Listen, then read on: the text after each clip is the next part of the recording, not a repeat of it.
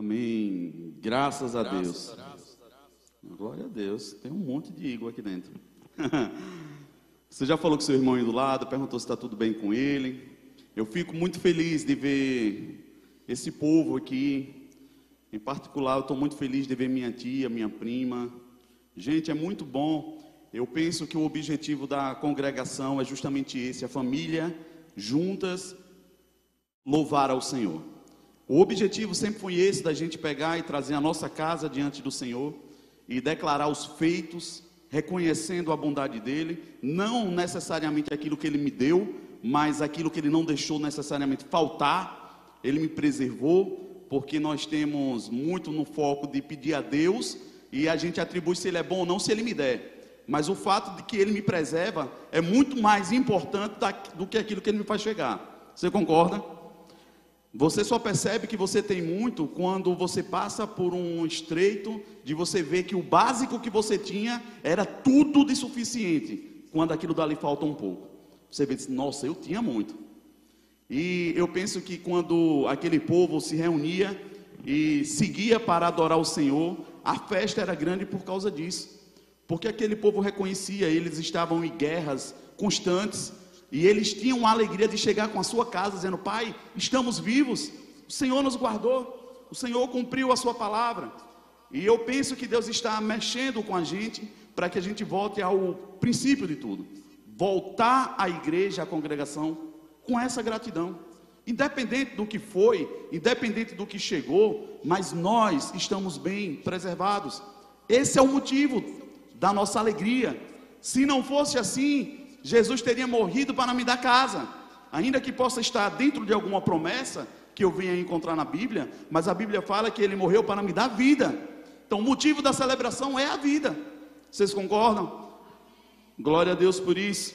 Antes de eu entrar, o Lucas ficou muito animado, a Aninha não está aqui, mas ele disse: Pastor, é no dia do aniversário do meu casamento. Eu disse: Glória a Deus, Deus é bom. Deus ele, ele continua criando coisas e mecanismos que a gente vai servindo e Ele vai nos agraciando, Ele vai nos dando as delícias escondidas, né? O dia do casamento dele, ele vai estar celebrando, porque Samuelzinho vai estar aqui com Letícia. Oi, eu estou vendo encomendas, cegonhas voando. Aleluia. Mas, gente, eu queria, antes de entrar na palavra verdadeiramente, dar na hora do culto, na hora da, do dízimo, da oferta, veio uma palavra muito forte ao meu coração. A gente está se privando de dar ao Senhor aquilo que nós já temos. A gente pensa que para dar ao Senhor tem que ser o dinheiro, porque é um momento que as pessoas trazem dinheiro. Mas você concorda que um dia do seu trabalho representa dinheiro? E muitas vezes você não consegue abrir certo tipo de porta, porque você fica esperando o dinheiro chegar. Mas a Bíblia fala que a semente produz conforme a sua espécie. Aquilo que você planta, você colhe. Se você planta serviço, você ganha serviço, isso vai terminar gerando recurso. E você precisa entender que você já tem o que você precisa. Deus não te deixou em falta. Se você quer mais, você planta mais. Você trabalha mais. Quando você é um agricultor e você tem um campo, dos dois, um, ou você vai fazer duas ou três colheitas no ano, você vai trabalhar a terra mais vezes, você vai se desgastar um pouco mais para colher mais, ou você vai ter um campo maior, onde você faça só um plantio e seja suficiente. Dos dois, um, não tem outro meio. Se Deus diz que Ele dá semente ao que semeia, Ele já está dizendo: ao que semeia, eu dou semente. Se você quer mais semente, ele dá semente ao que semeia, não é ao que tem semente e não faz nada. Vocês estão aqui? Então eu já tive essas oportunidades de muitas vezes eu não ter financeiramente para dar, mas eu sabia que a igreja precisava de algum serviço, que eu poderia ser a oferta viva a ponto da igreja não pagar, mas ela teria o serviço porque eu iria fazer. Nós estivemos aqui esses dias, eu, Jackson, André, e nós temos mexido em algumas coisas. E, gente, não é porque eu sei, é porque precisa. E se precisa e eu me coloco à disposição, a mente de Cristo em nós, ela começa a operar.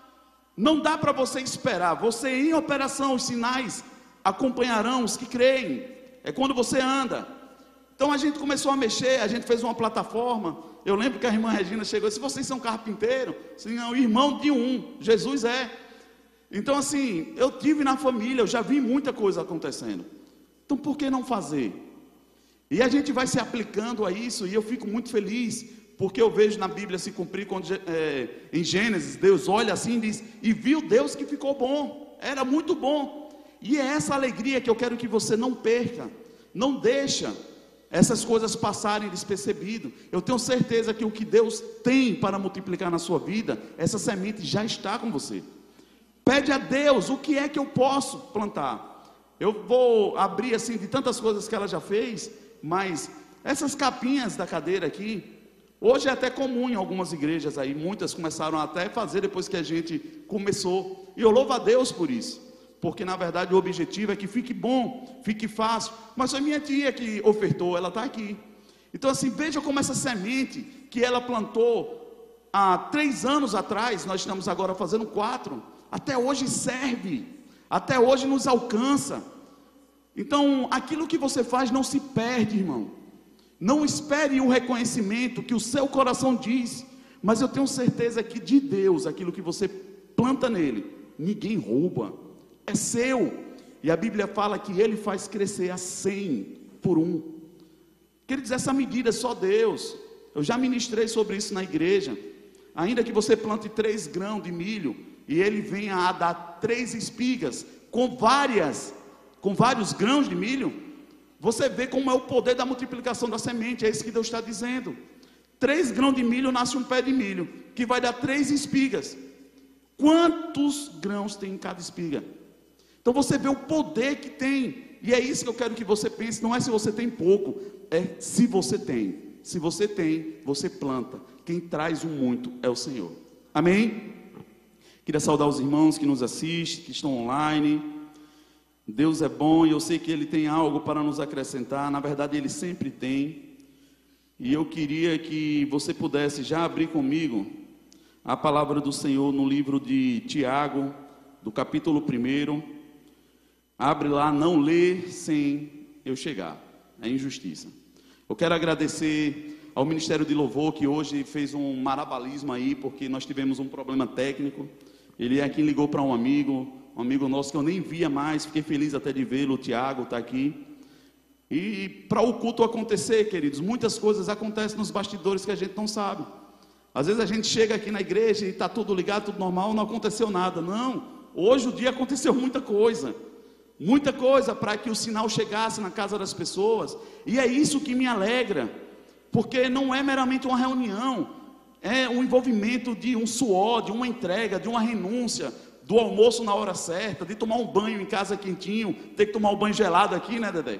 Então, assim, são coisas que a gente não vê, mas Deus está vendo.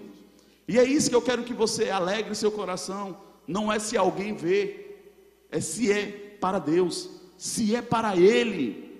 Ele traz a recompensa. E hoje, de poder estar tá ministrando e você ouvindo, é porque muitas pessoas correram para isso. Tivemos um problema na mesa. E faz o quê? Era muito mais fácil a gente ter uma justificativa e dizer: não vai ter como. Não vai ter como. Mas a questão é que a gente não pode se conformar. Nós precisamos buscar em Deus. Sempre tem uma saída. Toda palavra negativa que venha para você, ela não pode lhe parar, porque você precisa buscar em Deus o que é que Ele quer te ensinar, qual é o caminho que Ele quer que você trilhe. Você não pode se conformar, sempre tem uma saída. E assim, hoje nós estamos desfrutando de um som que a gente já vem tentando fazer. E hoje nos despertou para que a gente pode ter algo melhor. Então o que veio para atrapalhar, na verdade só serviu para nós buscarmos o melhor. Você não pode deixar o seu coração se entristecer, você tem que buscar o que Deus quer mostrar. Para que você frustre Satanás, é nessas horas que ele diz: agora eu pego e entristeço. E a gente celebra porque a gente estava feliz ministrando, porque o som estava maravilhoso, não nos roubou a paz, conseguimos fazer. Talvez pela primeira vez o louvor ministrou, sem estar preocupado se o volume estava bom ou não, porque tinha uma pessoa lá na frente operando para a gente. Deus é bom e nós vamos nos alegrar, amém? A palavra do Senhor no livro de Tiago, aleluia. Você vai colocar aqui para mim, meu filho? Tiago, no capítulo 1, verso 12. Deus é bom. Vou ler, viu? Tiago 1, 12. Até o 18 nós vamos ler. Fala assim: Feliz é o homem que persevera na provação, porque depois de aprovado, receberá a coroa da vida que Deus prometeu aos que o amam. Próximo. Quando alguém for tentado, é muito interessante essa passagem aqui já, porque diz assim: quando alguém for, não é se você for, já está deixando claro assim, vai acontecer. Quando você for tentado, jamais deverá dizer: Eu estou sendo tentado por Deus, pois Deus não pode ser tentado pelo mal, e a ninguém ele tenta. 14. Cada um, porém, é tentado pelo próprio mau desejo, sendo por este arrastado e seduzido. 15. Então, esse desejo, tendo concebido, dá à luz o pecado, e o pecado, após ser consumado, gera morte. Meus amados irmãos, não se deixem enganar. Toda boa dádiva e todo dom perfeito vem do alto, descendo do Pai das luzes, que não muda, que não muda como sombras inconstantes. Por sua decisão, ele nos gerou pela palavra da verdade, a fim de sermos como os primeiros frutos de tudo o que ele criou. Pai, essa é a tua palavra. Nós cremos que ela é poderosa, que ela é eficaz, que ela é pão, Pai, para o faminto, ela é água para o sedento. Eu sei que o Senhor tem uma mesa posta para os filhos e por isso nós estamos aqui, Pai, na expectativa de receber do Senhor. Nós liberamos esse ambiente, Pai, o nosso coração, para que Teu Espírito possa se aprofundar, Pai, aonde nós não encontramos e possa alcançar raízes que precisam ser arrancadas. Nós liberamos, Pai, para que o Senhor faça conforme está em teu coração. Eu sei, Pai, que podemos confiar como um filho, se lançar em teus braços e criar expectativas, Pai, de que, ainda que coisas difíceis precisem ser ajustadas, no Senhor nós conseguimos suportar, nós não morreremos, porque a tua palavra, Pai, é poderosa e fala que o Senhor fere, mas o Senhor mesmo liga. Então nós queremos, Pai, na verdade é ser corrigido como filhos amados, nós queremos aprender mais de Ti, nós não queremos, Pai, andar errantes, nós não queremos, Pai, estar dispersos, nós queremos entender, Pai, o que o Senhor tem para cada dia, e por isso nós estamos aqui, Pai, disponíveis. Fala conosco em nome de Jesus, você diz amém? Graças a Deus. Queridos, eu tenho uma palavra hoje, eu penso que um pouco desafiadora de novo. Diga comigo, graças a Deus por isso. Eu tenho pedido muito ao Senhor o porquê que Ele tem entregue para mim algumas palavras que em outro tempo não era nesse entendimento que Ele fazia chegar para mim. E Ele já me deu um projeto, eu vou lançar o nome, mas já vou pedir que você pode buscar aí o, o perfil do Instagram, se você conseguir aí, se tiver livre esse, esse endereço, meu filho. Vai ser culto circuito, diga culto circuito um choque de realidade. Deus me entregou esse projeto para os homens porque Ele tem me mostrado que, como eu tive muita dificuldade, a maior dificuldade que nós temos, na verdade, é colocar a palavra dele em prática no nosso dia. Como que aquele versículo que eu até conheço funciona no meu dia a dia? Como a palavra se move? E essa dificuldade que eu já encarei, e é muito difícil de você ouvir muitas pessoas chegar para você e falar: você é mais que vencedor, você tem uma promessa sobre a sua vida, você é amado do Senhor. Quando você está com um monte de neura na cabeça, vivendo um monte de dificuldade, na hora vem um espírito de rejeição contra aquilo, você diz: não, como pode Deus me amar e eu estar passando por isso? E na verdade, é aí que mora o objetivo da palavra, ela como luz, como verdade, ela te mostrar o que está acontecendo. Porque não é que Deus falou e não está se cumprindo, que a causa está em Deus. Muito pelo contrário.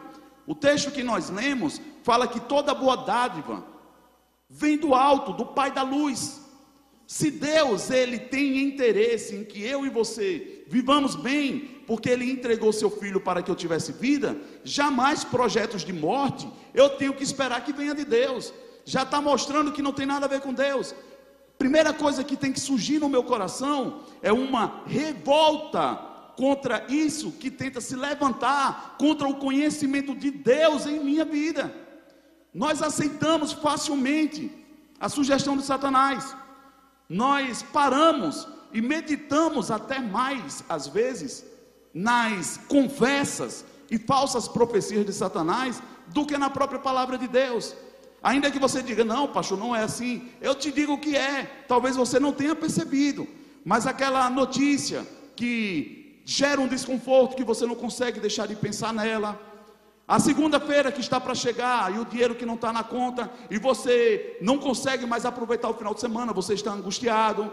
Isso é você aplicar o seu tempo, a sua força, o seu pensamento a algo que não vem de Deus. É quando você conhece a vontade de Deus, que você olha para o problema, enxerga ele e diz: Mas eu creio que Deus tem um caminho e uma solução para isso. E quando você crê, não é que você anula o problema, você abre a possibilidade para entregar a Deus essa questão e Ele te dará a solução. Então é uma questão muito sutil, que se não percebida, você vai ser roubado e você vai atribuir a Deus o que não é de Deus. Então, além de você não receber o que é de Deus para você, você corre o risco de se rebelar contra Deus, o que ainda é pior. Você concorda? Ainda é um pouco mais complicado o que Satanás quer que a gente faça. Ele não quer só que você não acredite, ele quer que você critique o agir de Deus na sua vida. Ele quer que você se rebele contra o Pai. Por isso a sugestão do pecado, porque o pecado é uma afronta, é quando você, nós vamos entrar no texto já já, e você vai perceber que Deus preparou um jardim para Eva e para Adão, e ela abre mão do jardim por uma árvore. Diga comigo, isso não faz sentido.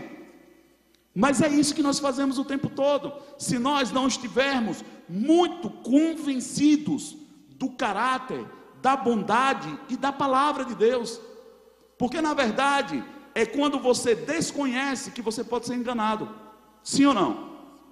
Você só é enganado no que você desconhece. Amém? Pelo menos deveria ser assim. Quando você não conhece, existe a possibilidade de você ser enganado. Hoje eu quero falar sobre o silêncio de Adão. Queria que você abrisse comigo o texto em Gênesis, no capítulo 3, por favor. Aleluia. O som está tão estranho, tão bom assim, tão no meu ouvido aqui que é tão, é tão estranho você se ouvir do jeito que eu estou me escutando que eu estou meio que perdido aqui em cima. Deus ele faz essas coisas, fica tão bom que a gente se assusta, né? Tem coisas que a gente toma um susto, que diz assim, meu Deus, como assim? E o melhor de tudo, a gente já tinha, já estava aqui. Tudo que você está vendo de melhorias que a gente está fazendo, pode ter certeza, querido, que nós temos muito cuidado com o dízimo, com a oferta que chega nessa igreja, para a gente servir a igreja, a congregação com zelo. Então a gente fica aproveitando uma coisa, aquilo que o irmão dá aqui, que já não serviria. Então tudo que a gente está fazendo é, é Deus nos ensinando a olhar para o que nós já temos e celebrar com isso. Um resto de madeira que ia ser dispensado de uma construção tem nos servido muito, né, Jacques? Pastor, o senhor vai querer mesmo? Quero, quero sim. Tá tudo ali, o povo, mas pastor, tá uma, uma bagunça, mas já já se toma forma. Já já a gente dá um rumo. As malhas que eram do outro templo, eu disponibilizei para minha tia, minha tia, meu filho, mas está tudo aqui, vai precisar. Nós recebemos de volta uma boa quantidade e hoje está nos servindo. Então assim, por que, que eu estou insistindo nisso? Querido, seja grato ao Senhor, que você precisa, você já tem. Você já tem. Creia no que eu estou falando, você já tem. Você precisa só ter entendimento de que pode não ter se manifestado ainda, mas a habilidade, o Espírito Santo, o poder de Deus já está sobre a sua vida. Você precisa ter esse ânimo. Você não pode baixar a guarda porque senão você vai ser induzido ao erro, à insatisfação e chegar a um erro tão grave como a gente tanto conhece. Dizer, como pode trocar um jardim por uma árvore? Chega a ser loucura, mas é possível. É possível quando a instrução não está clara. E é isso que nós vamos ler, Gênesis no capítulo 3. Eu acho que eu marquei aqui. Hum. Gênesis 3, a partir do 1.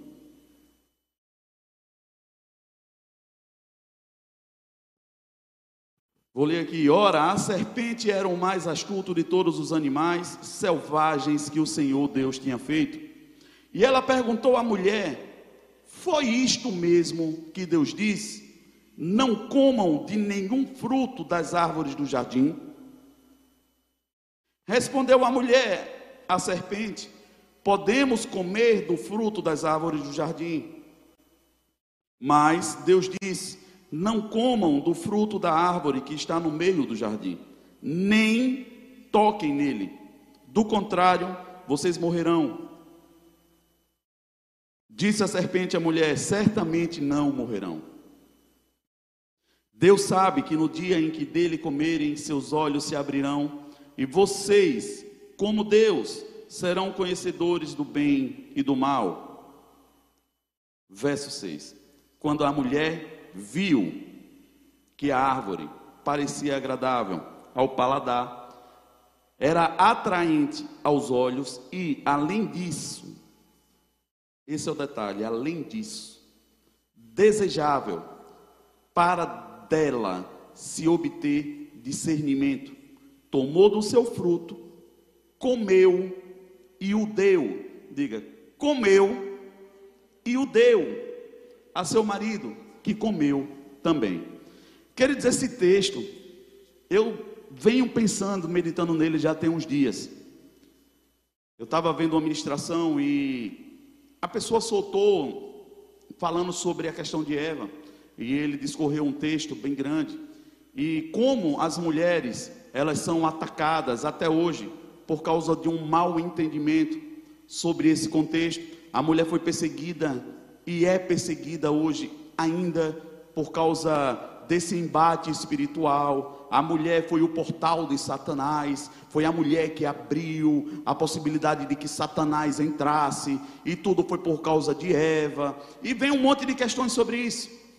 Quando na verdade a gente vai lendo o texto, você vê que, ainda que Eva tenha cometido o erro, o erro de Eva não anula o erro de Adão. Aqui houve uma falha humana, os dois falharam. Não se trata de quem falhou mais ou menos. Isso, no meu ponto, no meu ponto de vista, é uma perca de tempo. E é uma perca de tempo que até hoje você vai encontrar nos relacionamentos. Porque a falha, muitas vezes, é detectada rápido. Mas a pergunta é: quem errou mais? E aqui é que é o detalhe onde Satanás continua ganhando espaço. Nessa dúvida de quem errou mais, o que é que foi dito, como deveria ter sido feito. E eu acho que é muito importante, sim, a gente ter uma certeza. É necessário precisamos, mas não com o objetivo de punição, e sim de correção. E quando você assume a sua posição, você vai entender que o objetivo de Deus, ainda que coletivo como igreja, ainda que coletivo quando casal e família, mas ele parte da primícia pessoal. É uma análise pessoal que faz com que você se encontre e entenda. Quando você entender e quando a verdade ela é colocada diante dos fatos, queridos, negar os fatos se torna meninice. Não tem como você fugir de uma verdade quando ela é exposta. E aqui é que é um grande detalhe. A gente quer, pelos resultados, condenar e anulamos o porquê. Por que que chegou aí? o que aconteceu. E lendo o texto, você vê que a Bíblia diz que Eva comeu e deu. E isso me abriu assim um entendimento, ainda que a Bíblia não deixe claro. Mas quando você está comendo algo e dá a alguém, dá a entender que a pessoa está perto. A Bíblia não diz que Eva comeu e levou, comeu e deu. é como se Adão estivesse lá. Ele estava, é como se ele estivesse perto. Até porque eram só os dois no jardim, mas eu já ouvi história de que Adão poderia estar trabalhando longe no jardim e deixou a sua mulher à toa. E eu já ouvi tantas histórias. Mas o texto parece querer deixar claro que ela comeu e deu ao marido. Você está comendo o seu lanche e dá à sua esposa que está do lado. É como se ele estivesse ali perto. E pastor, qual a diferença que faz? É aqui que você começa a entender que parece-me que houve uma escolha de troca de palavras, porque Adão sabia o que Deus tinha dito a ele. Já Eva, para saber, precisava saber de Adão. Então a ordem é Deus fala para Adão, que Adão transmite para Eva. Mas outra vertente que o povo fala é que acha que Eva ela era mais frágil a ponto de ser um pouco burrinha e por isso foi enganada. Já eu penso que não. Conhecendo mulher, a gente vê que se tem uma coisa que mulher não é, é uma, uma pessoa assim que não enxerga detalhes. O homem sim. O homem ele vê o, o grosso. A mulher não. A mulher tem um, um poder de enxergar coisas que o homem não viu. Então eu não julgo que a mulher era burrinha e por isso que ela caiu. Muito pelo contrário, o texto também afirma. Ela viu que era formoso, ela, pela beleza, julgou ser agradável, e ainda disse: se eu comer, ainda me dá discernimento. Isso não é uma atitude de uma pessoa que faz porque é leiga. Ah, cometeu um erro e tropeçou. Não. Muito pelo contrário, mostra uma pessoa analítica, ela analisou antes. Ela olhou para a situação, viu tudo o que poderia estar envolvido naquela causa e comeu. E deu ao seu marido. E aqui, queridos, é onde eu quero realmente me aprofundar em coisas que nós vemos até hoje e precisamos nos aplicar a resolver. É, o meu problema é o silêncio de Adão na conversa de Eva com a serpente. Aqui é que eu penso que está o problema. Porque ainda que Eva estivesse um pouco mais atraída por aquela situação, e ainda que Eva tivesse sido enganada a ponto de ceder à sugestão de Satanás na serpente, o marido, ele tinha conhecimento suficiente para fechar a porta. E dentro desse contexto é o que me deixa um pouco angustiado quando você começa a mergulhar através do Espírito Santo nesse entendimento. É de que Adão também colocou em xeque a possibilidade de que Deus não era bom o suficiente a ponto de estar escondendo algo melhor para eles. Porque o que Satanás sugere para eles, eles já tinham. Vocês serão como Deus. Eles foram criados. A imagem e semelhança do Senhor, eles eram como Deus. Como você pode ser enganado em algo que você já tem? É aqui que eu quero que você pegue a revelação do Senhor. Eles já tinham o que Satanás está dizendo que eles não têm. Você vai ser como o Senhor. Vocês vão conhecer o bem e o mal. Vocês vão entender como Deus entende. E Eva fica encantada com aquilo tudo, como se ela já não tivesse aquilo. Como se ela já não tivesse o jardim. A questão não é o quanto você tem poder e capacidade de conquistar. A frase principal que eu penso desse entendimento é: muitas vezes pode te faltar a direção de para onde você vai ou o que você deve fazer. Mas isso é tão importante quanto você já saber o que não deve fazer. Ainda que você não saiba para onde ir, eu tenho certeza que você já sabe o que você não deve fazer. E aqui é o principal ponto de Eva errar. Ela sabia que não poderia tocar, ou melhor, comer do fruto. Porque o tocar não está no texto original. Deus disse que não era para comer. E aqui é onde entra a vírgula que a mulher acrescentou, que abriu o panorama para Satanás entender que ela estava na dúvida. Porque Deus tinha dito que não coma do fruto, e Eva diz: não coma e não toque. Então são, são situações que estão muito parecidas dentro de um contexto que eu vejo um erro sacerdotal. Porque ontem eu tive uma reunião com os meninos aqui, com os líderes, e a gente debatendo sobre algumas coisas. Queridos, mais do que fazer é deixar claro o que você está fazendo. Porque se você deixa claro o que você está fazendo, eu consigo enxergar, sentir, confrontar o que está ficando sem fazer.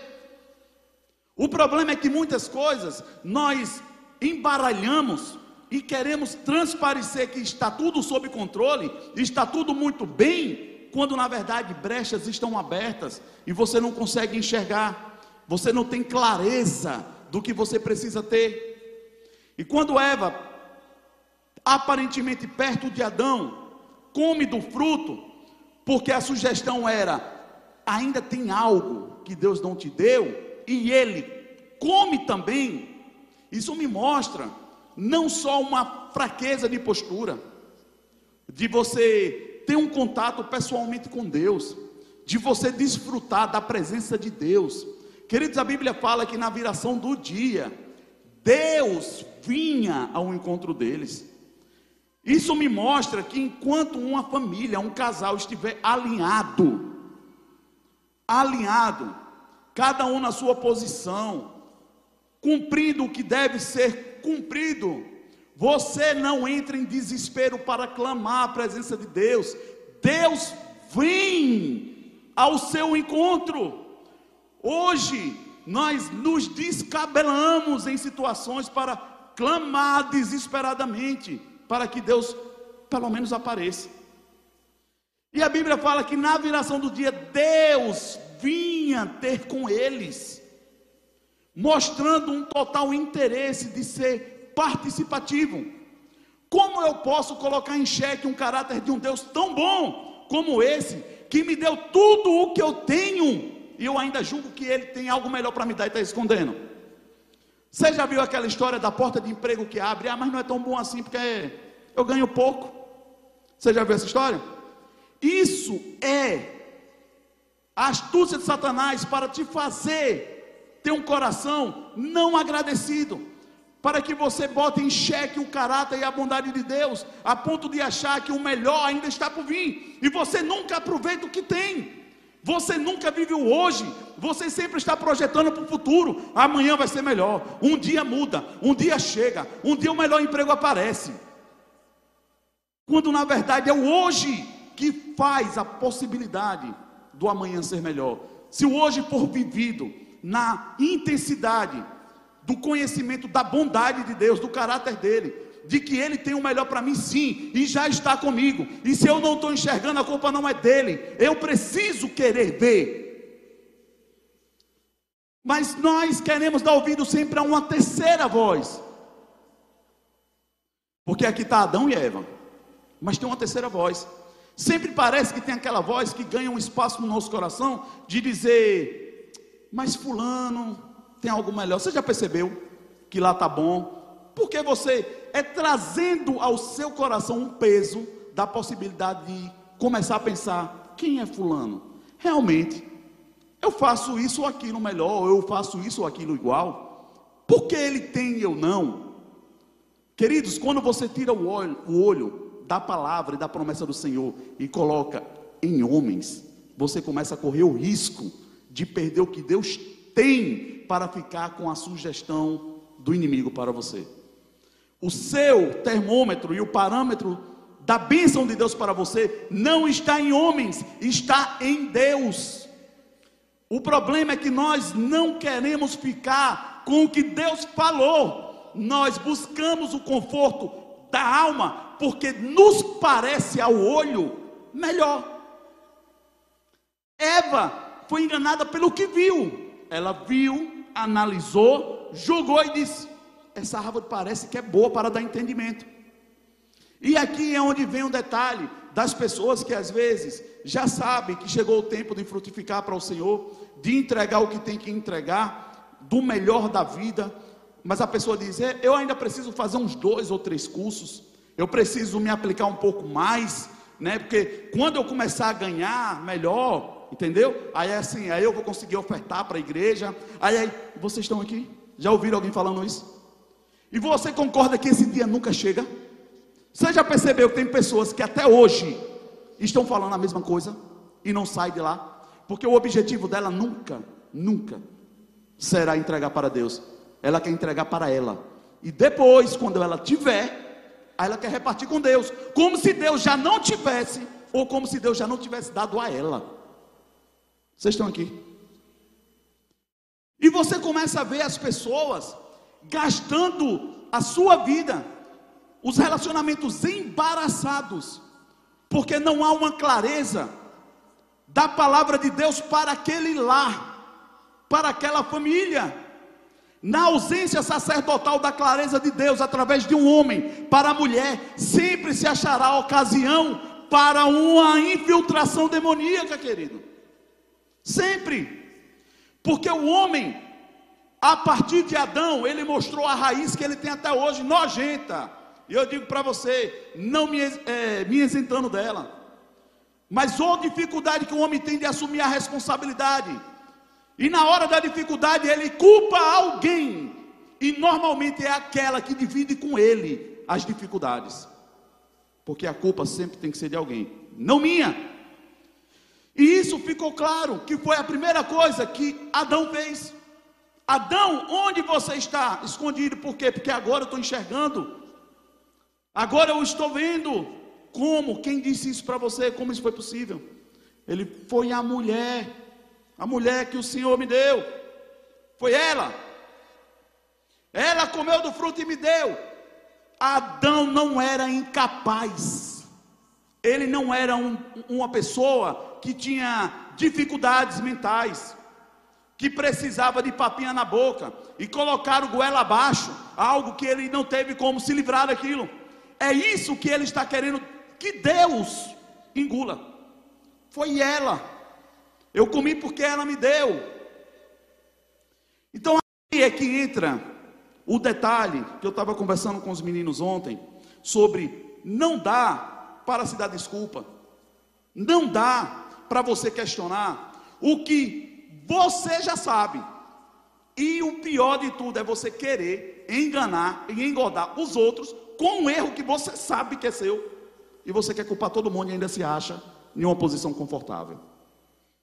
Por isso que o nível de postura com Deus não dá para ser negociado. Não dá para ser barganhado.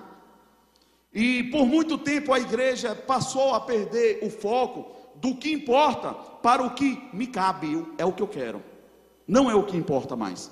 É, as palavras de você vai ter oportunidade, a palavra do você vai ter mais, a palavra do você pode muito mais. Se você vier e der sete pulinhos nas quinta-feira que vier, vamos fazer campanha disso, daquilo outro. O povo dá sugestão e o povo quer. Como é que o povo se dobra a isso? Ah, pastor, mas era porque era tão convincente. Não é não, porque você só é atraído pelo engodo do seu coração. É porque você acha que o que Deus tem para você está escondido e você não confia na palavra dele. Então os homens dizem que se você fizer assim, você vai ter. Então não importa como Deus disse, importa o que os homens estão dizendo. Posso ouvir um amém de vez em quando? Aí a pessoa quer chegar para Deus, Dani, e dizer: O senhor sabe, né? Deus sabe. Ele tanto sabe que a consequência foi dada. Vocês estão distantes da minha presença. A partir de agora, fora do jardim. E, gente, se a gente não entender que o principal objetivo é um reposicionamento, até hoje, a, status, a, a, a estratégia de Satanás é fazer com que o relacionamento permaneça com as posições invertidas. Porque ele sabe que não é assim o projeto de Deus. E quando as coisas não estão alinhadas com o projeto de Deus original, você não pode esperar que seja Deus quem abençoa. Se não está no modelo que Deus disse que é para estar, como eu posso esperar que Ele me abençoe? É a mesma história de você pegar e comprar algo pela internet e chega e você tem um manual e você precisa montar aquilo. Mas você acha que é inteligente, joga o manual para o lado. E você até consegue montar, mas sobrou peça. Você acha porque eles mandaram sobrando. Você já viu aquela história de que você monta, depois que monta, e sobrou peça. Ah, essa aqui deve ser uma extra. E você quer que funcione. E não funciona, aí você julga o cara que mandou. Disse enrolão. Rapaz, vendeu um negócio que não presta. E você passa a vergonha de você voltar para a pessoa. E a pessoa diz, mas o que é está acontecendo isso aqui? E era justamente aquilo que você desprezou que fazia o projeto funcionar. Aleluia. Querido, não tem como. Hoje, o que nós vemos de não funcionar no projeto estabelecido por Deus, não tem nada a ver com Deus. Não está funcionando porque não está no propósito que ele criou para ser. Homens continuam se isentando da sua responsabilidade. Primeiro, de trazer a presença de Deus com clareza para dentro de casa, e preferem estar impulsionando a mulher para as iniciativas e atitudes para que se der certo ou desfrute. Se der errado, a culpa é dela. Posso ouvir um amém? Diga os homens amém também, que eu estou começando a ficar preocupado. As mulheres estão amém. Aleluia. Mas, queridos, o que é que isso me deixa um pouco preocupado? Não é que torna Adão um pouco mais errado do que Eva, não. Tornam os dois errados. Porque na verdade a mulher, ela precisa da honra e amar o marido a ponto de dizer: "Eu não me movo naquilo que eu não sou para fazer". Pastor, mas aí vai dar briga. É melhor essa briga e esperar que Deus se mova do que você fazer o que não é para fazer e esperar que Deus te socorra. Mas a gente quer dar um jeitinho para Deus. Tipo, eu preciso um pouco mais de inteligência, Lucas. E a serpente está me dizendo que eu vou ter. Para que esperar de Deus? Porque se Deus quisesse, Ele tinha me dado já. Se Ele não me deu até agora, Ele está esperando que eu vá atrás. Oh, aleluia. Como eu já escutei essas coisas. E, gente, o pior de tudo é que você não vê, você não vê na Bíblia, em momento algum, Deus chamando alguém para o projeto dele por meios ilícitos, que vão contra os princípios dele. Mas nós insistimos em achar que é que muitas coisas nós não gastamos tempo para pensar e ver que Deus não falaria daquele jeito, que Deus não se move daquele jeito. Mas a gente pensa, caramba, vai que funciona, né? Não tem nada demais, eu não estou roubando, eu não estou matando. Você já viu essa história? É, me apareceram oferecendo um produto barato, bom, novo. Mas não tinha nota, mas não tem nada não. Eu conheço a pessoa que veio e trouxe. E, gente, é isso que nós erramos todo dia. E depois que quebra aquele produto que eu comprei desse jeito, eles pode ter sido alguma coisa que Deus, Deus deve estar querendo chamar a minha atenção. Tá mesmo. Tá mesmo. E o pior de tudo, eu vou orar para que Deus me dê bênção, que ele mande o recurso para eu consertar. e começa a ficar uma confusão. Porque você vê que as pessoas não têm clareza do que Deus, pelo menos, disse: não faça. Do que ele disse: faça. Eu até reconheço, é difícil às vezes. Mais de tempo, de inclinação, de buscar, Senhor, o que é que o Senhor quer que eu faça? Ainda que a palavra em Romanos nos garanta que o Espírito do Senhor, ele guia os filhos de Deus eu ainda tenho como negociar, dizendo: Senhor, está demorando. Meu irmão, se Deus não te direcionou, está implícito que não é para ir. Porque se quem te guia é o Espírito dele e não te guiou, como eu posso querer chegar para Deus? Foi Deus que me deu, foi Deus que me trouxe. Porque nós temos preguiça, e muitas vezes, de chegar para algumas pessoas, ou em alguma situação e dizer: não faço parte disso. Eu não vou. Ah, mas por que só você? Meu irmão, eu não tenho certeza. Aí a gente fica nesse ambiente de dúvida, mas não tem nada não, mas não sei o que, mas vai dar certo, mas vai, todo mundo está indo. E aqui é onde eu digo que tem sido um problema para as famílias. E eu falei, eu acho que no outro culto, querido, se você não tem dinheiro para projeto A ou projeto B, não force essa porta. Porque você vai pedir emprestado, você vai fazer isso ou vai fazer aquilo, para poder ir para um projeto que era uma bênção de Deus. Depois do projeto ser a bênção de Deus, você recebeu. Aí a fatura chega e diz: Mas como pode? Eu fiz tudo para ir para a casa do Senhor, fiz isso, eu fiz aquilo. Quem paga a fatura, querido? Como é que você vai querer jogar para Deus algo? Porque se Deus ele quiser te abençoar, ele vai fazer a pessoa te dar, assumir a parcela, pagar, vai vir de onde Deus quiser fazer, mas ele faz. Mas a gente quer bolar um projeto, dizer que Deus está nele, para que eu possa ter e abençoar o próprio Deus como se Deus estivesse precisando que eu ajude ele em alguma coisa. E hoje eu tenho, eu tenho visto que eu errei muito por causa dessas coisas. O desespero que o homem tem de ver a mulher ter uma sensibilidade maior e perceber as coisas, ele começa a se acostumar e fica esperando que a mulher perceba alguma coisa para dizer a ele. Então ele começa a desarmar e não coloca em operação o mesmo espírito que ele tem por dentro, porque a mulher tem uma sensibilidade dada por Deus para cuidar, para gerir, para perceber a situação, mas o Espírito Santo de Deus que nos guia foi dado para os dois, tanto homem como mulher. Então não tem como você fugir de uma realidade de que você precisa buscar em Deus. E aqui, queridos, eu não estou dizendo que você precisa anular sua esposa, não. Quantas vezes eu já disse aqui e digo que muitas coisas Suzy chegou para mim, Deus está falando comigo. Eu disse, é Deus, é. Eu disse, tá. Mas quantas vezes ela disse, amor, é Deus, e dentro de mim trancou. Isso está dizendo que não foi Deus que disse para ela? Não, queridos.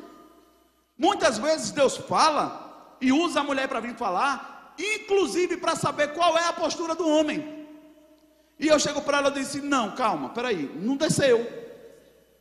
E depois eu chego para ela e diz: vamos fazer, ou não vamos fazer assim. Às vezes a palavra vem para a mulher para despertar o homem, para que ele entenda que Deus quer fazer algo.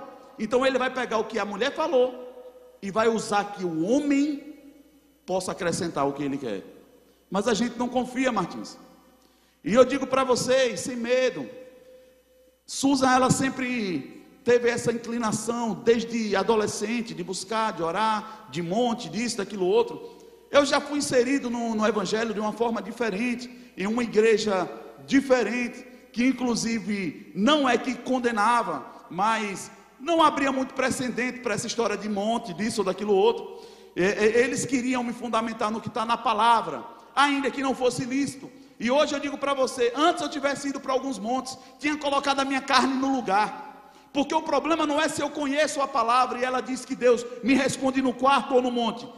A questão é que o monte às vezes vai fazer com minha carne o que ela precisa, que é se dobrar à vontade de Deus, a ponto de me desgastar para eu poder buscar o Senhor. Não, mas eu, eu oro em casa, porque Deus também ouve aqui. Você ouviu um amém?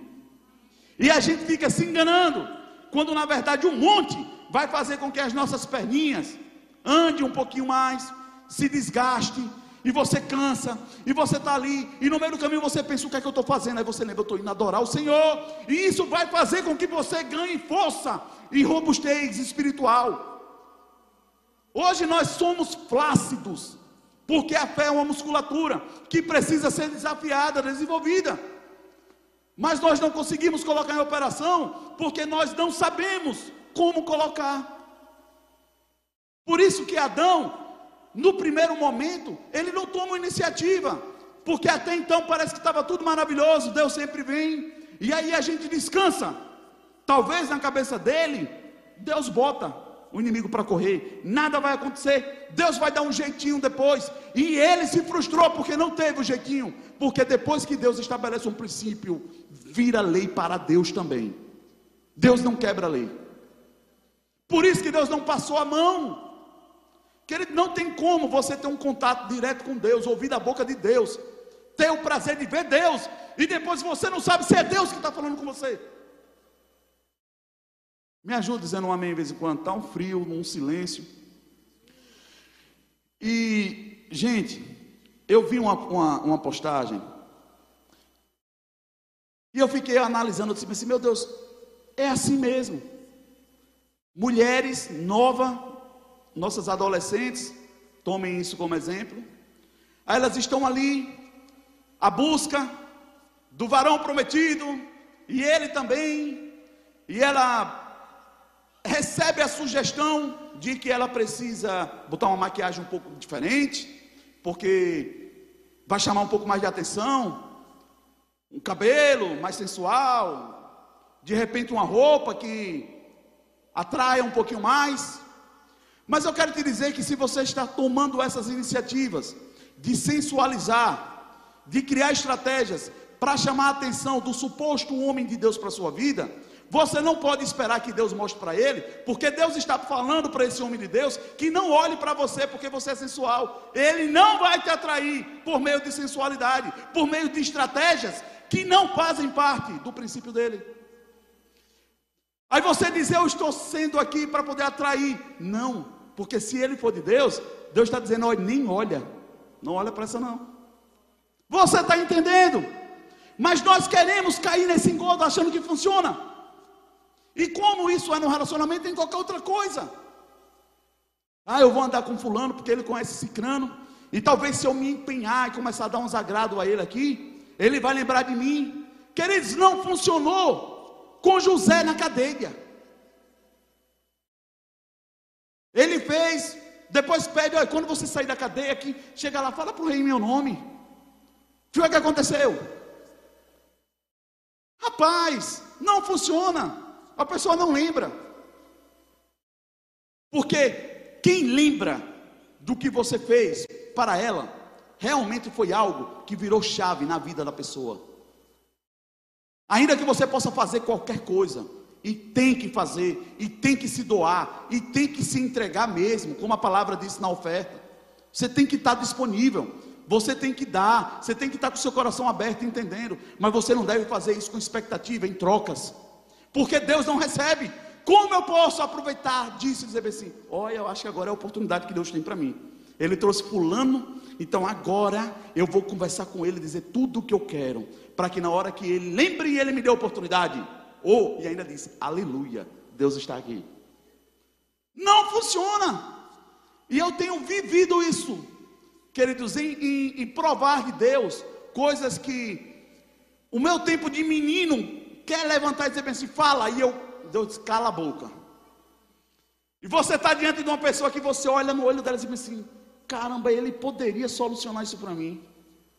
Mas Deus está dizendo, não abra a boca.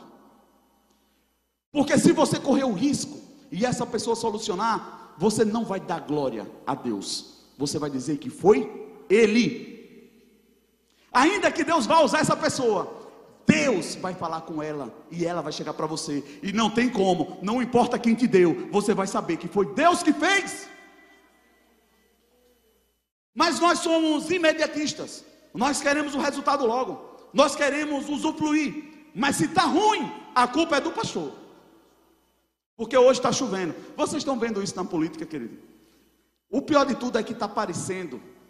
Eu fico tão preocupado com isso. E hoje eu até orei assim, Senhor, não já chegou a cota, não. Porque tanta manifestação, tá bonito, tá isso. Para quê? Cadê o resultado? Do que é que está gerando isso? Eu já comecei a ficar incomodado. Eu disse, Deus, acabou a festa. É só para mostrar que ele tem um apoio. Mas e aí? Senhor, julga a causa. O que é que o Senhor quer que a igreja realmente ore? Porque agora estão fazendo brincadeira. Deu uma topada, foi porque Bolsonaro colocou a pedra. Aconteceu isso, foi Bolsonaro. Meu irmão, isso não é benéfico. Virou chacota. O que era para ser sério, agora virou piada. Vocês estão aqui? Então, às vezes, a gente, em vez de assumir essa postura de responsabilidade de dizer se está dando errado, é porque eu estou aqui. De você não se conformar de estar em um projeto e esse projeto está dando errado, dos dois, um. Ou Deus não disse nada, ou Ele já mandou você sair dali há muito tempo. Mas a gente fica querendo que Deus bota para funcionar de novo, Senhor, um pouquinho. Bota para rodar um pouquinho de novo, porque nós não queremos é, dar cara para bater e dizer bem assim: eu errei, escolhi errado, me precipitei. E o pior de tudo, ainda saímos dessa oportunidade sem a maturidade suficiente, porque caímos em outras. E, gente, não dá mais. Não dá. Não vou falar o nome, não vou falar a situação para não ficar feio. Mas a gente estava com uns equipamentos precisando fazer, e isso me deixa um pouco angustiado, porque parece que crente gosta de falar. E na hora que você vai querer fechar um negócio com ele, a primeira coisa que ele diz: Mas eu sou crente também, viu? Que bênção. E isso deveria ser motivo de alegria, mas logo em seguida se torna em frustração, porque como crente ele não é um bom profissional e não honra com a palavra. Vocês estão aqui, aí quer levantar a bandeira do sou crente para conseguir com que você deixe o trabalho lá, com que você feche com ele, mas ele não é crente coisa nenhuma. Porque o crente que não consegue cumprir o prazo, no mínimo, vai ter a honra de dizer: me atrapalhei, eu errei, eu falei com você, como eu reparo o dano, como a gente pode ajustar. Vocês estão aqui? E ficou um bolo de que ninguém mais sabe quem é quem. Porque não se tem mais exemplo evidente, clareza na conduta. E é isso que eu penso que a igreja perdeu lá atrás, quando Adão negligenciou a sua posição. Gente, eu quero dizer para você que Deus ele pode te chamar a atenção com a folha caindo com uma formiga que passa. Eu te provo isso na Bíblia. Quando Deus quis chamar a atenção de Moisés, ele fez o quê? Uma árvore pegava fogo e nos consumia. Queridos, isso não existe. Mas Deus chamou a atenção dele, não conseguiu. Deus está falando com o profeta. Mas Balaão não quer dar ouvido. A mula começa a falar com ele, querido. Isso acontece normalmente. Mas compete a Deus fazer, e quando Ele quer chamar atenção, Ele chama. Mas você querer dizer que uma árvore é tentadora, atraente aos seus olhos, parece que é bom, você querer dizer que foi Deus, aí, aí já ficou distante, porque não se fundamenta nos propósitos de Deus. Vocês estão aqui? Meu irmão, se você tiver certeza dessa palavra, você não vai estar procurando homens, você vai continuar procurando Deus. Se Ele está falando no vento, se Ele está falando, você vai dizer: Senhor, quem é o Senhor? Cadê o Senhor, Pai? Eu quero é que o Senhor fale mas nós estamos procurando pessoas que nos socorram, porque não acreditamos que Deus pode fazer. E queremos com isso nos magoar, nos entristecer, para poder ver se funciona. Falar como um corte, da crise de pelanca, se jogar no chão, espernear. Queridos, não funciona. Funciona com mamãe, com papai. Funciona. Com Deus não. Porque o objetivo de Deus não é afagar as minhas falhas, é me corrigir. Porque o amor que não tem correção, e não tem verdade, e não tem transparência, pode ser qualquer outra coisa, menos amor. E queridos, eu digo isso para você de uma forma difícil, porque eu já sofri tanto na minha vida, eu já apanhei tanto, eu já errei tanto, eu erro, e eu fico.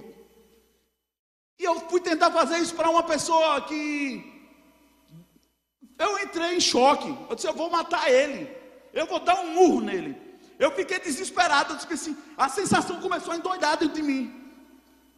É por isso que eu sei que Caim, quando matou o irmão, ele não soube lidar com aquele sentimento. Foi a primeira vez que ele sentiu aquilo. Por isso que ele matou. Por isso tem gente que mata. Ele não sabe lidar com o sentimento, ele não tem estrutura, ele não tem controle. Aí ele desconta nos outros, mas é porque tiraram a minha paciência. Tirou de onde? De você? Então roubaram botou uma arma na sua cabeça para roubar sua paciência. Não, você que deu. Se você não aguenta, saia de perto. Se você não consegue brincar com algumas coisas, não vá. Dê o seu limite. A vida é sua, o controle é seu e Deus espera que você assuma isso. E aí, você vê Deus criar uma árvore que pega fogo. Gente, eu não sei nem. É tão poderoso de imaginar que você ficar olhando assim, rapaz, esse negócio está pegando fogo, não. Aí do nada sai uma voz lá de dentro. O objetivo de Deus não era mostrar o quanto ele era poderoso.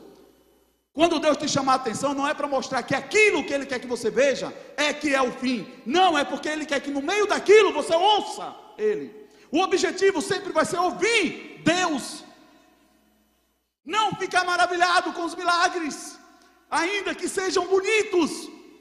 Mas se você não ouvir Deus no milagre, de nada serve o milagre. De nada vai funcionar.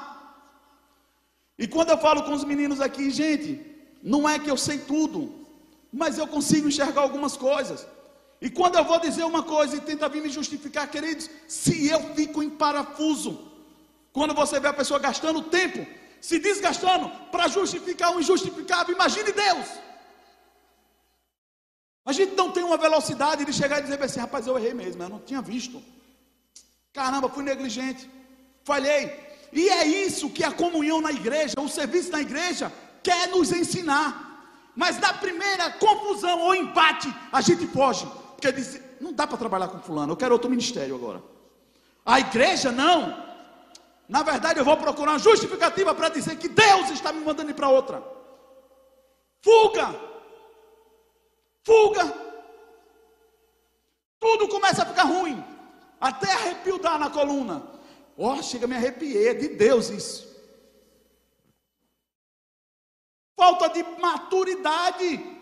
E eu digo para você, é você que tem que julgar a sua vida. Porque a Bíblia fala que se você se julgar, o homem não te julga. Se nós estamos caindo na esparrela de Satanás o tempo todinho, nessas mentiras, nesse engodo, é porque nós não julgamos a nossa causa. Nós ficamos esperando, dando uma de fantasma, vai que ninguém vê. Se vê, aí eu falo, se não, passou bem. Aí isso que é o problema. Porque Deus não julgou ali, a pessoa acha que Deus aprovou. Aí a conta quando vem, vem com juros.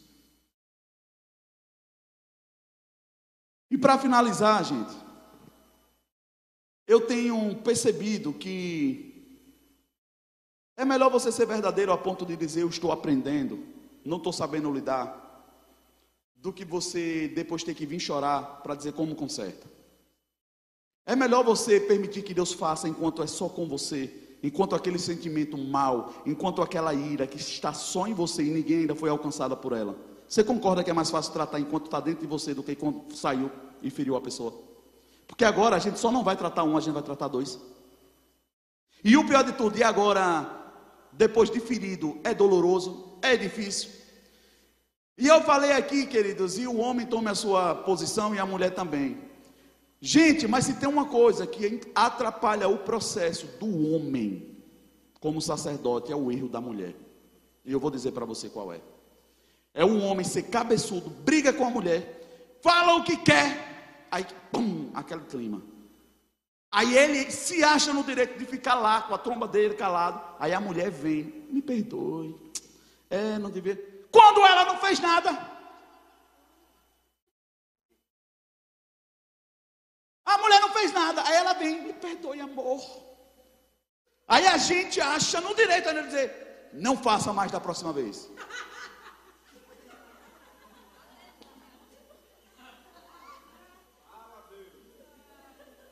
Os homens estão no silêncio.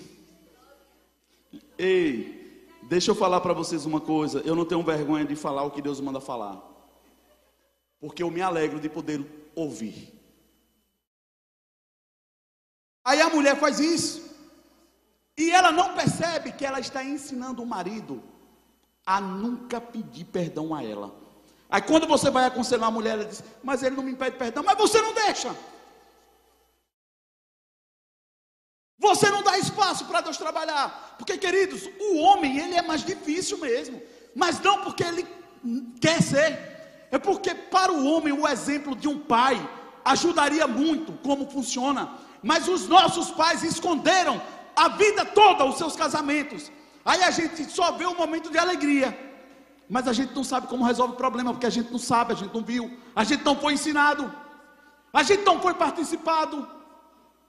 Aí a gente vê brigar, aí depois vê tudo lindo, rindo. Aí diz, ah, então resolve. Mas a gente não sabe como resolve.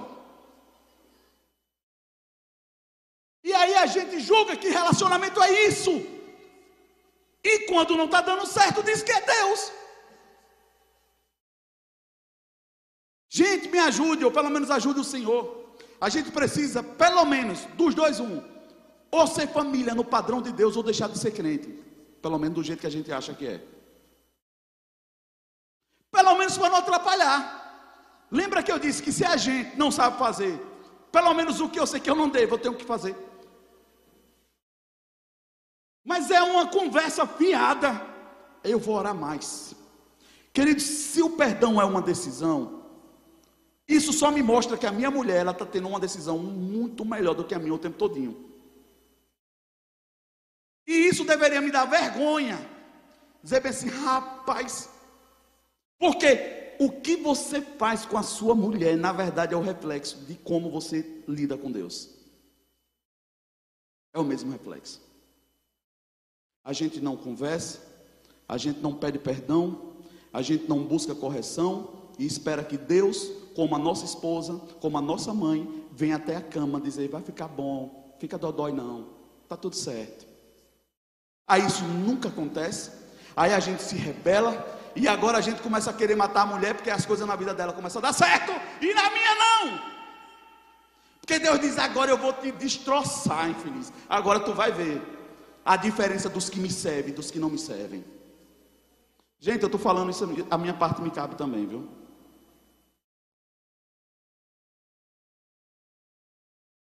Nós precisamos crescer como homens. Aí eu tenho uma dificuldade. A gente lança um desafio para ter um final de semana de consagração de homem é uma luta.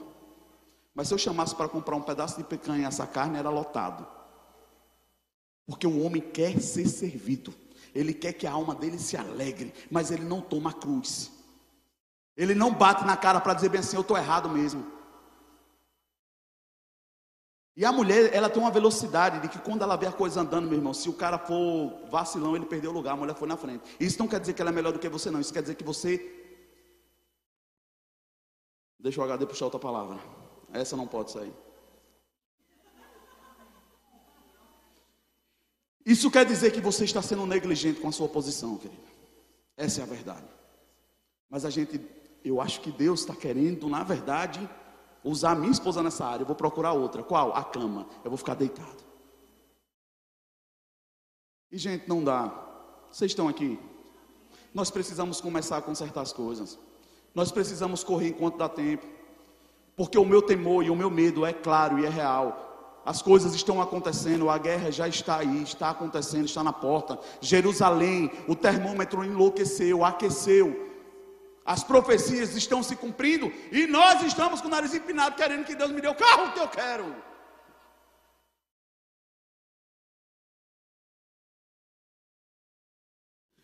E para minha tristeza, gente, eu tenho tido dificuldade de colocar um projeto com os homens para frente, não porque os meus não têm pego, não, não é isso não, muito pelo contrário, eles têm sido muito fiel, muito fiel. Mas é porque eu tenho percebido que como foi difícil comigo, como é difícil o homem se reunir. E não é contar história, porque o homem gosta de contar história. Ele até pode falar do problema, mas dele ser homem a ponto assim, eu vou corrigir. Entendi. E eu louvo a Deus pelo que ele tem feito na manancial, com os poucos que nós temos. Mas eu quero te convocar nessa noite, não é para um ministério, é para um sacerdócio, que você seja o que Deus te chamou para ser que você não fuja do que Deus tem para você. Não é uma igreja, não é mais uma reunião, não é mais um culto. Enquanto você não ensina certo, você está ensinando errado. Não tem meio termo. Se tivesse uma pausa para você dizer assim, tá, eu sei que eu estou ensinando errado, mas fosse só você no mundo, mas não é. E aqui é que me preocupa, porque enquanto você não está certo, você precisa admitir que você está errado. E eu tive a oportunidade de dizer para uma pessoa, mas aqui aconteceu isso, eu se dá espaço. Larga lá. Para minha surpresa, não, porque eu vi que funciona. Ela disse, glória a Deus, eu enxerguei o que Deus queria. Claro, por quê? Porque, queridos, se você quer que Deus faça algo na vida do seu marido, não é você que faz, é Deus. Então pede a Ele. Agora faça a sua bem feito sem medo, sem vergonha, sem achar se está certo ou errado. Se cubra do Senhor, diga: Senhor, me preserva. Mas eu não abro mão do Senhor por um homem errado. Chego, eu como homem, disse, eu desisto de negociar. Eu desisto de negociar. E aqui é que eu digo para você, o homem, para ele ser forte, no mínimo, ele tem que ser sincero. Um homem que não tem a maturidade de reconhecer que Deus é o único capaz de mudar uma história. E se dobrar isso, ele não merece nem ser escutado. Quanto mais obedecido. Para você dizer, mas é porque eu estou esperando que Deus vai botar no lugar. Não vai não, que Deus não começa errado para dar certo.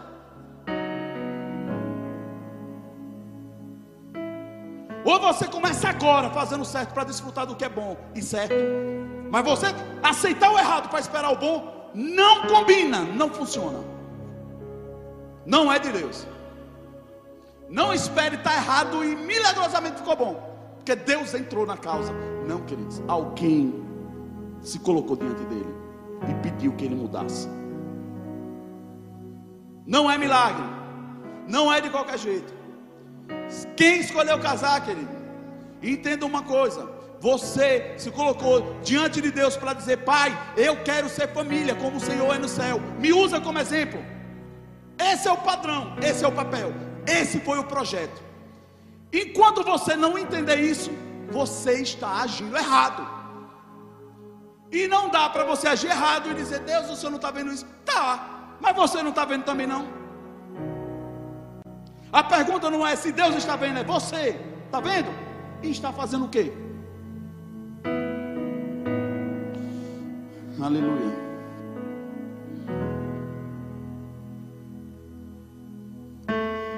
Glória a Deus.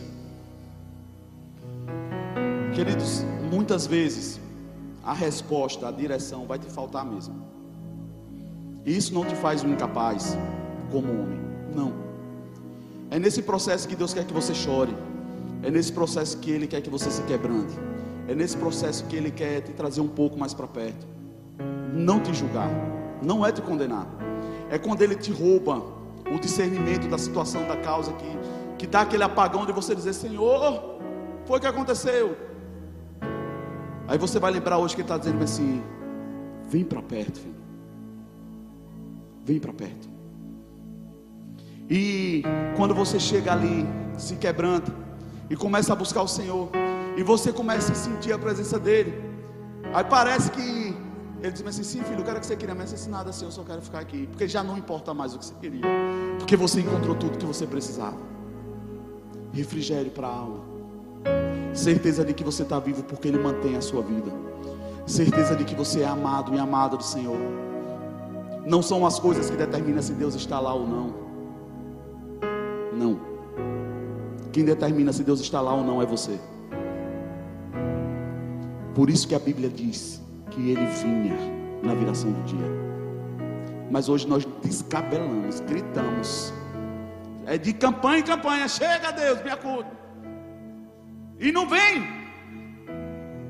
E a gente não entende. Assim, assim, não, não é isso. É isso. Mas não do jeito que você quer. É do jeito que Deus quer. Tem muita coisa que é Deus mesmo que Ele quer te dar, mas não do jeito que você quer. É a história de Isaac. Isaac era ou não era de Abraão? Me ajude, gente, era ou não era? E por que Deus pediu? Deus não pediu Isaac. Deus pediu a Abraão naquela conduta: Abraão, me dá. Ainda que Isaac fosse o objeto, o objetivo era o coração de Abraão. Tem coisas que Deus está te pedindo que não é isso que Ele quer. Ele quer você. É você que Ele quer. E na hora que você entender, você vai dar. Ele vai dizer: toma de volta, porque eu não tomo promessa. Promessa é para você receber. Mas se você não me conhece, você não precisa dela. Aleluia. Vamos nos colocar de pé.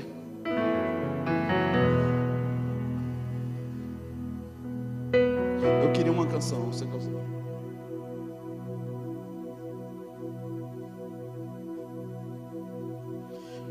Aleluia. E eu sei, gente, que não é fácil. Queridos, eu não, tô, eu não sou poeta. Vocês estão diante de um pastor, de uma pessoa que sabe o que é passar por dificuldade. Mas eu lembro, eu vou dizer esse testemunho publicamente, aproveitando que minha tia está aqui, minha mãe.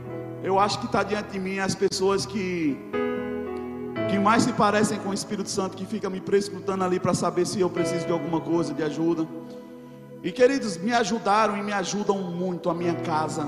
E é algo lindo que Deus faz. Mas eu já falei para vocês quando eu cheguei em São José dos Campos, a primeira coisa que eu aprendi quando eu cheguei naquele lugar foi que Deus disse bem assim: enquanto você continuar pedindo a pessoas, você não pode esperar que eu te dê. Pastor, mas isso é errado. Não é que é errado, gente. Lembra que eu disse que Deus ele vai continuar usando as pessoas que te amam, que estão perto de você. Mas a questão é que você não precisa pedir. Você precisa confiar. Se você pedir a Deus, Deus vai falar com ela. E eu lembro que eu cheguei para a Suzy e já disse a você, Deus amor, a partir de hoje eu não peço mais. E agora a gente vai conhecer se Deus ele provê mesmo ou não. Mas se tiver de morrer, a gente morre hoje. Mas pedir eu não peço mais não. Queridos, aí aí eu digo para você, se você provocar Deus com o coração certo, realmente querendo ver, tem uma coisa que você vai perceber, é que ele age rápido. E aí, quando você prova e, e conhece que Ele tem para você o melhor, porque talvez se eu fosse pedir naquele dia, eu pediria 100 reais, 200 reais, era a conta para um dia, porque o homem, ele pensa no agora. Deus ele está trabalhando com você para o futuro. Ele quer que você cresça. E eu ali naquela situação, e eu falei para vocês, quando amanheceu o dia, tinha mil reais na conta, eu não sei de onde veio, mas Deus estava me dizendo: Você pensou em cem, eu te dou dez vezes mais, confia, confia, ainda que pareça que H fosse perder o seu filho, porque o homem deu um arrumadinho ali, Sara errou, colocou H com Abraão, nasce Ismael, a mãe desesperada, achando que seu filho vai morrer, sem conseguir suportar aquilo, deixa ele, vai um pouco mais para longe chorar. Até nessa ocasião, Deus socorre, porque ele reconhece o coração sincero.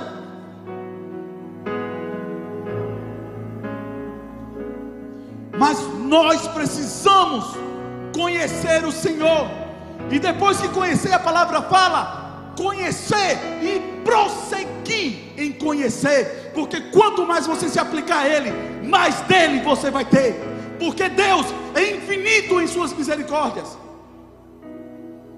Aí nós provamos um pouquinho, nos acomodamos, começamos a fazer do nosso jeito, aí começa a dar errado, aí desespera, volta para Deus, aí Deus começa de novo, aí a gente não quer mais começar de novo, porque está demorando as promessas a se cumprir, Senhor, e toda vez eu tenho que voltar para lá, a escolha está sendo sua, porque se você não quer voltar para o início, continue obedecendo no meio.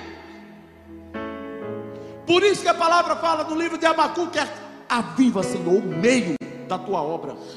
Porque nós começamos pegando fogo, no meio do caminho queremos esmurecer. Aí a oração de Abacuque: Pai, aviva o meio da tua obra. Nós precisamos é de avivamento, mas sem reabibliamento não tem avivamento. Avivamento não é para te fazer mais feliz, pular, chorar ou se jogar no chão. O avivamento real é quando a vida de Deus passa a ser real em você. Aí você está avivado, porque a vida está tornando você vivo. Esse é o avivamento que a gente precisa. E quando nós estivermos reunidos, satisfeito com o que Deus tem, pode ter certeza que, como era na viração do dia, a gente vai estar adorando e Ele vai chegar e vai dizer: Eu estou aqui porque eu tenho prazer em estar. Amém. Enquanto a pastora estiver cantando essa canção, eu queria que você colocasse as coisas em ordem dentro do seu coração.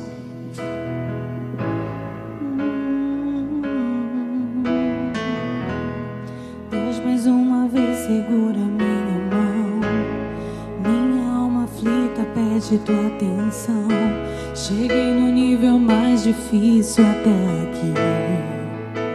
Me ajuda a concluir. Quando penso que sou forte, fraco eu estou. Mas quando reconheço que senti eu nada sou, alcanço os lugares impossíveis. Me torno vencedor.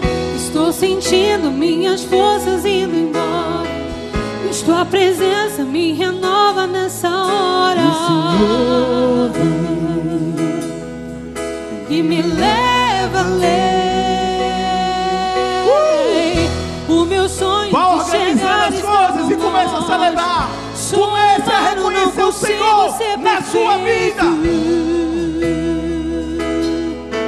E me leva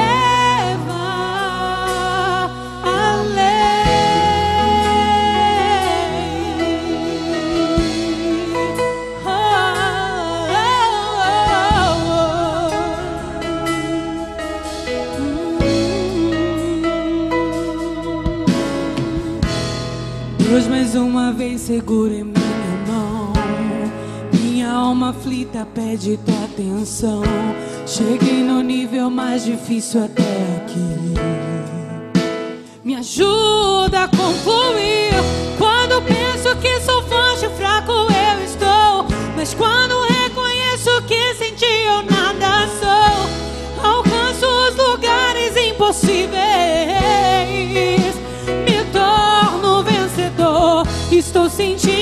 minhas forças indo embora. Mas tua presença me renova nessa Receba! hora. Receba, renovo. Você não vai parar. Você vai conquistar o melhor de Deus na sua casa. O meu sonho de chegar está tão longe. Sou humano, não consigo ser perfeito.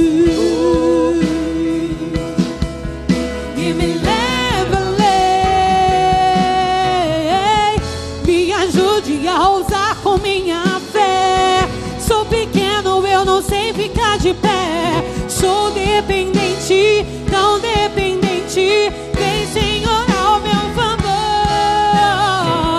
Me ajude a ousar com minha fé. Sou pequeno, eu não sei ficar de pé.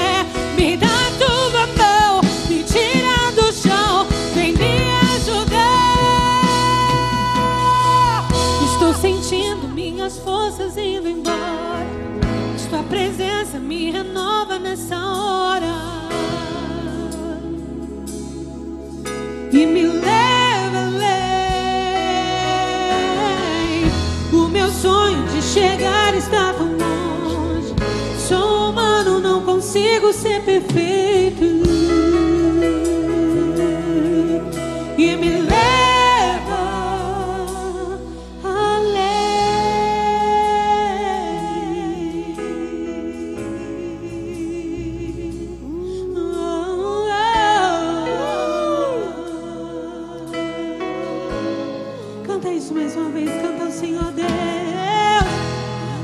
Mais uma vez segura em minha mão. Minha alma aflita pede tua atenção. Cheguei no nível mais difícil até aqui. Me ajuda a concluir. Quando penso que sou forte, fraco eu estou. Mas quando reconheço que sem ti eu nada sou, alcanço os lugares impossíveis. Me torno vencedor. Estou sentindo minhas forças indo embora. Mas tua presença me renova nessa hora. E me leva além. O meu sonho de chegar está tão longe. Sou humano, não consigo ser perfeito. E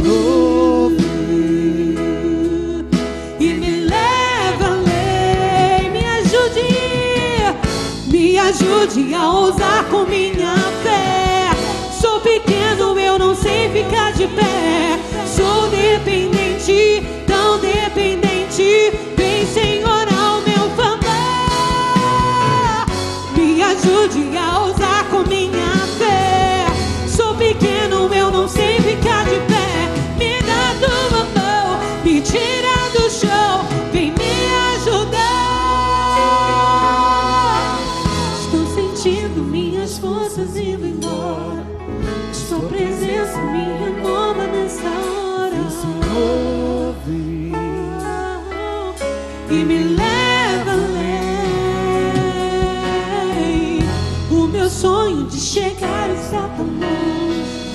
sou humano, não consigo ser perfeito. Bem.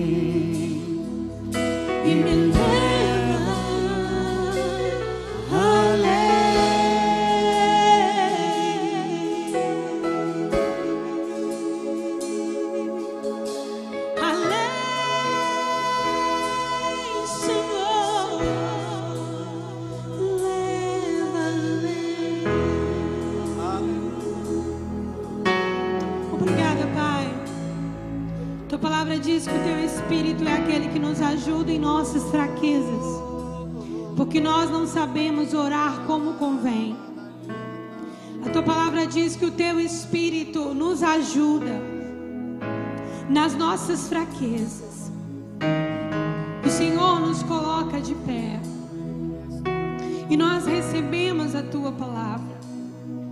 Tudo é uma questão de posição, Pai.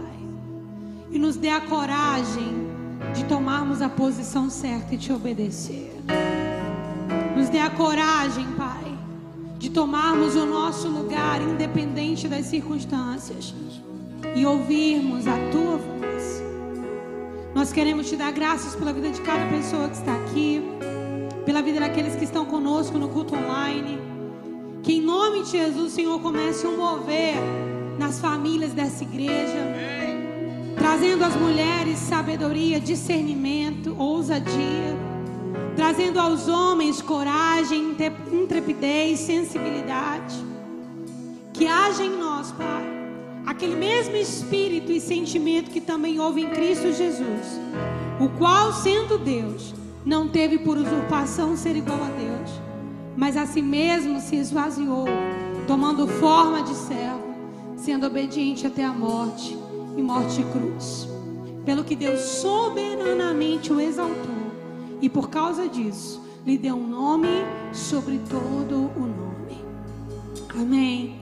Que o amor de Deus, o nosso Pai, que a graça salvadora do nosso Senhor Jesus Cristo, que as doces consolações do Espírito Santo sejam com sua vida, sua casa, sua família.